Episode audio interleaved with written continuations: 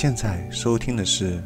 幽深隧道，幽深隧道，幽深隧道，幽深隧道，幽深隧道，幽深隧道，幽深隧道，幽深隧道，The Sound of Dreams。幽深隧道，幽深隧道，The Sound of Dreams。我是高尔基亚。这期节目说的一个主题是关于一个真实发生的事件。叫迪亚特洛夫事件。根据维基百科的解释呢，这是通常是指在1959年2月2日晚上发生在北乌拉尔山脉当中九名登山者神秘死亡的离奇事件。事件呢发生在乌拉尔山的东坡，在曼须语中的意思就是说死亡之山。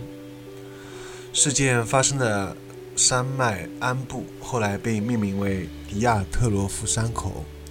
以纪念登山队的领队伊果·迪亚特洛夫。由于缺乏目击者，这个事件呢引起了许多猜测。苏联的调查专家仅仅推测死亡原因为强大的未知力量。在这个事故发生后的三年内，该地区彻底封锁，禁止任何滑雪者或者探险家进入。由于没有任何幸存者，因此该事件也缺乏具体的时间表。那围绕这个事情呢，呃，还想谈一部根据这个事情改编的电影，叫就叫《迪亚特洛夫事件》。这部电影比较类似于像《环形使者》。好，或者是前目的地，嗯，同样也推荐有兴趣了解这方面的听众可以去看一下这三部电影。那么，还是先来再来介绍一下迪亚特洛夫事件的本身这个事情的本身真实的一个情况吧。那么，他们当时这九个人呢，其实本来有十个人，刚好在。就是有一个队友，他是因为生病了，所以不得不返回，那么留下了九个人，最后全都死掉了。那么他们的考察目的地啊，是在一座位位于事件发生地以北十千米的一个山峰。那么这个事件发生季节，这条线路被划分为第三类，也就是最困难的路线。但是所有的队员都是有丰富的滑雪和三分的考察经验。那么，在最后的一个宿营地发现日记和相机呢，使得人们可以追溯在事件发生以前滑雪队的一个经历。呃，当时的一个情况是，滑雪队呢，他们很因为恶劣的天气，加上持续不断的暴雪以及持续下降的能见度。使得他们很快迷失了方向，并且朝西方偏离，最终向山的顶部滑去。当他们发现错误的时候呢，滑雪队并没有决定下山去寻找一个更好的藏身处，而是决定就在山坡上面安营扎寨。那么有人考察，可能是因为他们不想失去已经获得的这个高度。嗯，然后比较离奇的是。嗯，最后发现的是有很多，比如说像，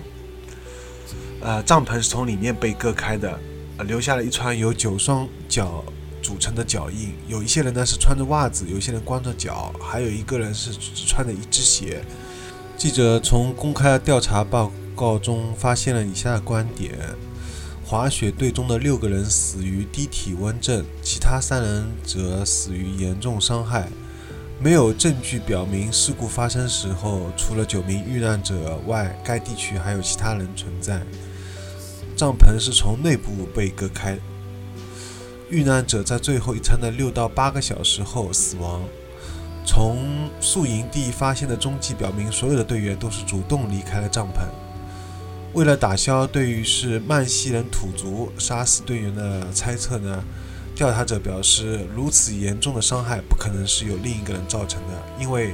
打击的力量十分强大，并且没有软组织受损。辐射表明，测试表明几个遇难者的衣物有很高的辐射性。公开的调查报告没有包含遇难者身体内部器官的情况，所以最后的结论是所有的遇难者死于强大的未知力量。调查从1959年5月终止，没有任何人对这个事件承担责任。调查报告被列入机密文件。呃，调查报告的影印版最后于90年代再重新公布。然而，调查报告的部分页面已经不翼而飞了。所以，这是一个非常神秘的事件，而且是真实发生的。呃，通常对于这样的一个真实发生的事件，我觉得非常有很多的说服力，因为它的确是真实发生的。而且，对于这样一个改编的电影，啊，我也是个人抱有很大的兴趣。我觉得比虚构的电影更让人，啊，有这种想探究的欲望。这里面他提到一个细节，那就是公开的调查报告没有包含，说错了，是辐射测试表明几个遇难者的异物含有很高的辐射性。这个辐射性就让人想到，是不是有跟，啊那边的一些官方的实验或者是飞碟之类的有一些关联？嗯，那么此外呢，呃。最早报道细节是一个斯维尔德罗夫斯克州记者。那么这个记者啊，说警方给他特别许可，来调阅勘验的一些原始文件，并且将这些材料用在了他文章当中。那么他注意到许多页面都从文章中文件中找不到了，而且在材料列表中还有一个神秘的信封。同时，部分调查文件开始在研究者之间流传。那么，这个记者在他的书中总结了，呃，他的研究。有一些研究者批评了他的书，因为在他书中集中研究了诸如苏联秘密武器实验之类的理论。不过，书的出版也引起了大众的讨论，许多人被其中的超自然事件理论所吸引。确实，许多保持沉默超过三十年的人开始透露出这个事件的一些新的信息，其中有一个便是叫伊凡诺夫的前警察，一个叫伊凡诺夫，他在一九五九年，啊，领导了这对这个事件的调查。在一九九零年呢，他发布了一篇文章，在文章当中，他承认对于这个事件没有任何合理的解释。他还提到调查组看到了。飞行的球体啊，也就是可能不明飞行物、飞碟。之后，他收到了地方政府高层的命令，要求他停止调查。嗯，这个也是非常想到，让我们想到很多的看到的一些电影啊当中都有这样的一个情节，就上级命令不要再调查下去了，并且将所有材料列为机密。所以，这个警察呢，相信。这是一场超自然事件，特别是指 UFO。那么，两千年啊，一个当地的电视在叶卡杰林堡的作家的帮助下制作了一个纪录片，也叫《迪亚特洛夫事件之谜》。啊，也出版过一本和纪念纪录片同名的书，书中的很大一部分包含从官方文件当中引用的内容、死者日记，还有搜者搜索者访谈等等。那么这部纪录片目前还没有找到中文版，尽管包含包含虚构叙述啊，那么这本书呢，呃，这个人写的这个就是这个作家写的这个书啊，还是关于这个事件其实最大的资料来源。另外，调查文件和其他的文档啊，就逐步在一个网上论坛发布。那么这里就会看到百度百科同样也提到了。里面就是包含着有人看到一些球球形的一些物体，当时一些目击者有看到。那么针对这个球体呢，飞行球体是这么说的，在百度百科里面可以查到啊。那么我结合了维基百科和百度百科，是这么说的：一九九零年，首席调查员啊，在一次采访当中说，他得到地区高级长官的命令。结束调查案件调查，而且调查结果全部被列为机密。那么，啊，就是前面说的这个，可能叫伊凡诺夫的这个人，嗯，他说，官员们因为1959年2月至3月期间在案发地区出现多起明亮的飞行球体目击报告而担心，包括气象部门和军方都有目击报告。我当时怀疑，现在几乎可以确信，那些明亮的飞行球体和滑雪队的死亡有直接的联系。啊，呃，包括我们我前面提到的一个细节，就是说他们身上，呃，遇难者的衣物有很高的辐射性，也证明了这一点。因为通常飞碟都带有一些强烈的辐射性。呃，伊凡诺夫告诉一家。啊，当地的一个小型哈萨克报纸说，然后他说完这些事情之后呢，退休啊就死亡了。秘密文件当中包括了事发当晚在事发南侧五十千米处宿营的另一个探险队的领队的证词。他说他的探险队看到了在这个山方向的一个夜空里漂浮的奇怪的黄色球体。那么这个。调查员就猜测是一位滑雪队员在晚上走出帐篷，看到了球体，就大喊叫醒了其他人。然后当他们跑向森林的时候，球体可能爆炸了，啊，杀死了那四位遗体上有重伤的队员，啊，而且是其中一位队员的颅骨骨折。呃，所以我这里就补充一下，我觉得有可能就是是不是因为当时一个飞碟正好失事了。就是正好坠毁了，坠毁了以后啊，导致就是爆炸的时候碎片可能或者辐射，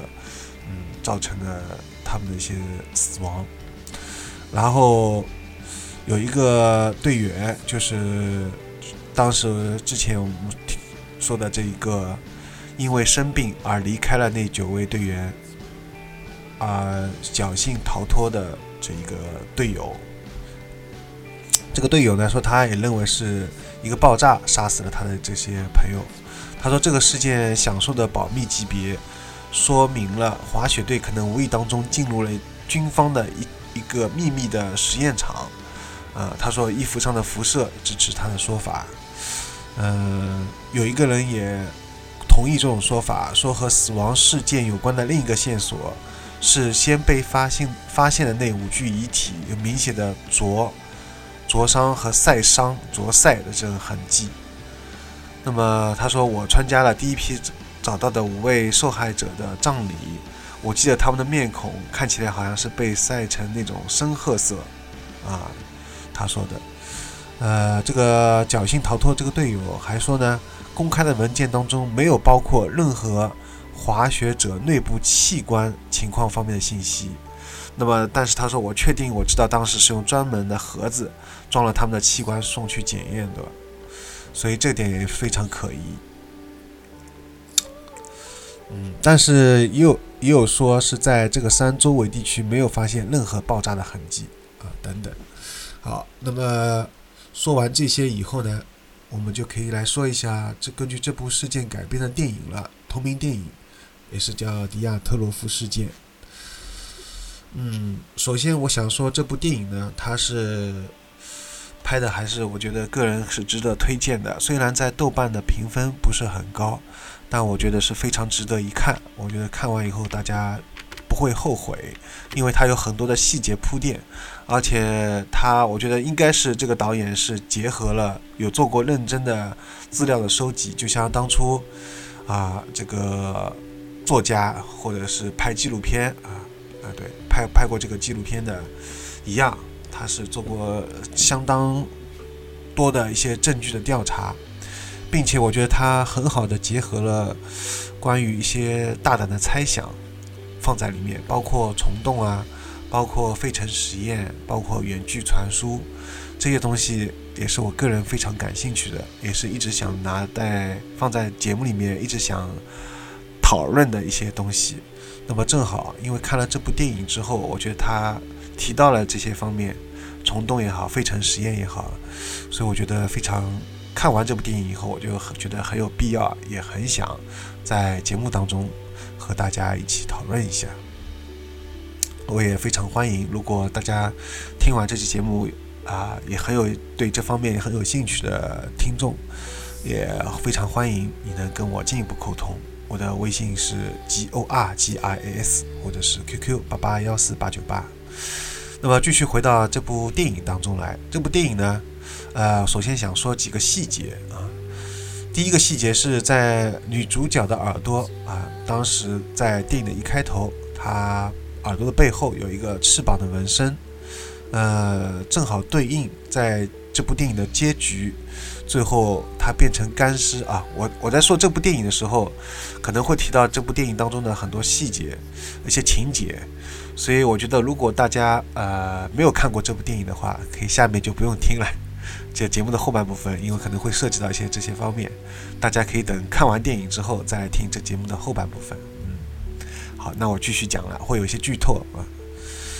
那么这个女主角背后的翅膀纹身呢，对应着最后结局，她变成干尸之后，耳朵背后同样有翅膀的纹身特写，以及两个，就是其实就是两个尸鬼啊，这里面两个像干尸一样的鬼，呃，在攻击了其他一个人，他们的一个队友叫绝癖，但是没有攻击男女主角两个人。并且是把他们等于逼迫他们赶进了最后一个一个一个门门里面，而这个门里面就恰巧就是那个虫洞所在地。这这也是说明了，呃，然后包括还有一个女女主角说，我们不会就是穿越这个虫洞以后变成一个风干的干尸吧？那么这三点都是证明了男女主角最后啊，恰恰是变成了。他们最不愿意成为的，不幸成为的这一个风干的干尸，所以这样就形成一个死循环啊。应该说女主角她是按照中国话来说，就是说了不应该说的话，就我们通常说的乌鸦嘴，或者说是立 flag 立了一个 flag。通常你不愿意发生的，通常就发生了，也是那个摩尔定律，对吧？或者说吸引力法则。总之，总而言之，就是说，这是一个类似于像《环影使者》和《前目的地》一样讲的一个时空穿越，而且它是形成啊，也也像恐怖游轮一样形成一个死循环。呃，那么第二个第二个一个细节铺垫呢，是在酒吧里面，当时他们这四个人，美国的这个后来去想调查这迪亚特洛夫事件的这四个美国人，也啊也是学生。呃，当时他们在出发之前，在酒吧里面喝了老板自酿的酒。那么喝完以后才知道，啊，原来这个酒也是当初迪亚特洛夫事件遇害的这九个当初的这个九个俄罗斯学生，啊，几个说几个学生，他们九个人喝过的一样的酒。啊，这种就已经埋下伏笔了。那而且值得一提的是啊，其中有一个主动提出带他们去山上的一个向导。他是只要了一杯普通的伏特加，他却没有要啊这个自酿酒。还有第三个细节，那是在三十七分四十四秒的时候，男女主角两个人谈话，提到了女主角一直反复做到的一个噩梦。那个梦呢，就是他女主角啊总是看到一个门，一个门。他很害怕，但是又被吸引，他不想去打开那扇门，但最后又不得不打开那扇门，然后就进到一个黑洞里面，什么都看不见啊。这个梦呢，就也正好印证了，他应该说这是一个他预见性的梦，而且是反复、反复梦到，但最后成真了。他来到这个地方，并且最后的确是电影当中他也提到了，他们最后被赶到那个门门里面了嘛。那么这时候男主角呢提到了一个名为史酷比啊一个动画的一个角色叫维尔玛，就在这个时候啊，他们两个人在离他们两个人不远处的一个雪地里面呢，出现了啊两个像狗但又不像狗，就是有两个神秘的动物。那么推测呢，可能是呼应着男，就我个人推测，可能是呼应着男主角说的史酷比。和维尔玛，也可能是呢，代表他们自己本身两个。但不管那个两个神秘的动物究竟是什么，我觉得这里呢更像是荣格所说的同步性。啊，呃，我在之前做的这个关于《神灵手》这部动画里面，当时有提到同步性，那么以后会专门针对同步性再做个专题，肯定会提到的。那么这个男主角和女主角两人谈到来到雪山原因，就来到这部这个雪山的根本原因，都是因为啊，他们自己之前很早有听到这样的一个声音或者类似梦境的时候，他们在彼此身上找到了这方面的共同点。我觉得这个就是所谓的默契啊。我并不觉得两个人喜欢吃什么啊，这是一种默契，而是在这方面，就是两人有共同的一种灵魂上的共同点，亦或者说两人都有这方面的一种反反复复的听到的东西，或者类似的这种心情的这种遭遇，我觉得这这才是一种灵魂上的吸引和这种默契点。然后男男主角看着女主角，呃。就是进一步想到了自己印象深刻的那个动画的角色，所以这时候他就在跟他谈这个动画角色。按理说我要把那个打喷嚏的那段剪掉啊，但是为了嗯保持最原本的东西，我就不剪了。这个时候，心灵的沟通和外界的意向达到了共鸣，最后得以在现实当中显化，所以出现了那两个神秘的动物。啊，这就是我对共识性的、同步性的，应该说也是叫共识性啊，这个理解。然后第四点，还有就是当时他们在雪，应该说是经历了这个神秘事情，就是雪崩之后啊，嗯，他们很害怕。那么幸存的五个人啊，其中有一个人，嗯，打了这个一个求救信号灯。打了发出一个橙橙色一个信号灯，那么这个信号灯呢，就对应着他们之前去采访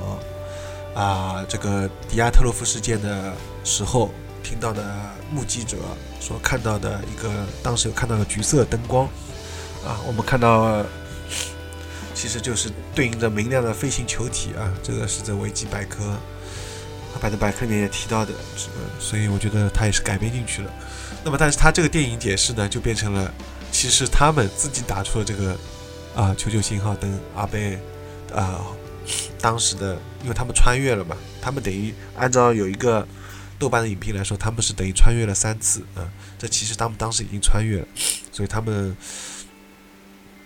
就是自己打出的这个求救信号灯，却被当时另外的一些目击者看到了是橘色灯光，啊，是这样解释。然后还有就是，呃，最后结局第五个细节，结局里面看到两个人穿越到门外，变成两具干尸，然后上前质问一个苏联军官，但是却被身边男子拉走，有一个年轻女子，啊，这个年轻女子呢，就是可能。不是说这可能了，就是当时他们采访的这个姑姑。啊，嗯，这个一个老婆婆，她说她亲眼看到了十一具尸，当时她是亲眼看到了十一具十一十一个尸体，而不是官方说的九个尸体，而且她还强调那两个多出来的尸体是非常奇怪的，这个姿势是非常奇怪，包括穿着啊啊，那么正好也对应上了。那么我现在说这些细节呢，大家如果看完这部电影再来听的话，可能会更加理解。如果没有看这部电影呢，之前可能听我这些讲，可能不太明白我在讲些什么。其实我还要讲一个细节，就是在当时雪崩的那一刹那啊，雪雪啊不是雪崩一刹那，是雪崩完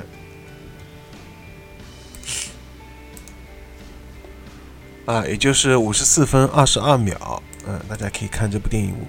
在这个五十四分二十二秒的时候，啊，就是当那个呃女的，其中有一个这个这个一个女性，她要遇害的时候，就是给他们打那个拿一直扛着一把收收音的。他要丹尼斯对丹尼斯要遇害的时候，这时候五十四分二十二秒，大家可以暂停看一下，是有一个类似像豹或者是老虎啊的一个野兽冲出来的。但是这个我在豆瓣影评没有看到一个人提到这一个细节，我一直在想，难道是我自己看错了吗？所以我反反复复看了好几遍，但我确信啊，这个是非常明显的一个类似像豹或者是老虎的一个野兽，绝对不可能是我眼花了。呃，所以我觉得大家有兴趣可以看一下。那么这个代表的是这个出来的野兽又是从哪里来的呢？嗯，这也是一个疑问。然后呢，这里面电影还有很多细节，就暂时不去讲了，有很多啊。然后这个电影也有一些没有交代的许多谜，留待我们进一步去探讨。比如说，这个类似穿越时空的虫洞，那么到底是谁留下来的呢？到底是外星人留下来的，还是说是这个所谓的苏联的神秘的实验，也就是苏联人为的呢？那么我个人呢，更加倾向于是地外文明，因为在这个虫洞墙壁上面还留着以前古老部落留下来的画，所以如果看过《远古外星人》啊这个纪录片的人的话，大家可以看到这是非常典型的一个证据。证明，第二个呢，为什么穿越了之后，就是说男女主角会变成干尸，而且性情会大变啊，以至于他们把他们的伙伴绝皮的舌头都吃掉。当然，也有人说这是为了警告，但是我觉得很不合理。就为什么穿越之后性情就大变了呢？啊，变成了干尸，为什么会变成干尸呢？啊，所以有很多的疑问。那么根据这个事情改编，其实还有个游戏叫《乌拉尔山》。那么在 B 站呢有它的一个实况，呃，如果有兴趣的人当然可以去玩一下。不过其实就是一直在纯粹的走路和奔跑，几乎没有打斗，也没有射击。呃，我觉得这真的是一个很特别的游戏，因为一般的，呃，就算是 AVG 探险，比如像寂静岭啊，你至少还会给你一把枪，对吧？或者生化危机之类的，会给你有枪。然后他这边枪都没有，就是一直在跑啊。走啊，然后看一下翻，找到一下别人的日记之类的，而且最后的结尾也很神，里面出现了呃在山中漂浮的一个巨一个石几个石头，呃在上上下这样浮动，呃感觉很像 Tanga，我在说什么，就感觉很奇特。那么最后结尾呢是主角撕，我要剧透了这个游戏结尾，主角撕开了帐篷，里面发出一个女子的惊叫声，就这样结尾了，也没有具体交代是什么。然后这部电影里面还提到了一个费城实验，我觉得有必要这里也稍微讲一下。那么费城实验呢，无疑是在我这里就借用百度百科了。他说，无疑是高能量作用下的物质瞬间达到人的肉眼无法分辨的物态。嗯，有一篇叫《神秘的空间》。突破实验，美国海军费城实验简介提供一个很常见的说法，那就是一九四三年十月，美国海军在费城进行了一次人工磁场机密实验，也就是著名的费城实验。实验成功的将一艘驱逐舰及全体船员投入投入了另一个空间。在实验过程当中，实验人员启动脉冲和非脉冲器，使船只周围形成了一个巨大磁场。随后，整条船被一团绿光笼罩，船只和船员也开始从人们视线当中消失。实验终止的时候，船舰已经被移送到四百七十九公里以外的诺福克码头。之之后呢，有一些船员身上留有实验的反应，不论在家里面、在街上、在酒吧或饭店里面，都会突然的消失，又突然的重现，让旁观者呢惊讶不已。参与实验的主要负责人，过了几天以后也自杀身亡了。临死前说过，这项实验与爱因斯坦的相对论有关，这使得这项实验又多了一份神秘的色彩。据说是根据这部这个实验改编的电影，还不如这个迪亚特洛夫事件改编的电影。好了，那么时间有限啊，那么这次就说到这里。其实关于这个事件，我想说的还有很多，因为毕竟涉及到我最感兴趣的虫洞也好啊，啊外星人的这个文明啊，还有包括这个费城实验等等，嗯，关于这一方面的题材真实事件呢，我之后啊，呃这次作为第一期吧，我也作为一个地外文明的补充，我之后呢还会继续呃每一集讨论这样讲一个这个真实的事情。那么有兴趣的人也可以跟我一块讨论，包括在电台节目里面也可以谈一下。我们节目收听方式是在微信订阅号里面搜索“优声隧道”，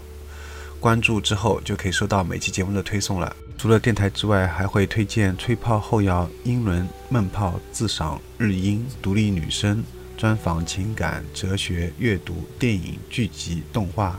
都在优声隧道微信订阅号。欢迎对每期节目打赏，有您的支持，优声元气满载。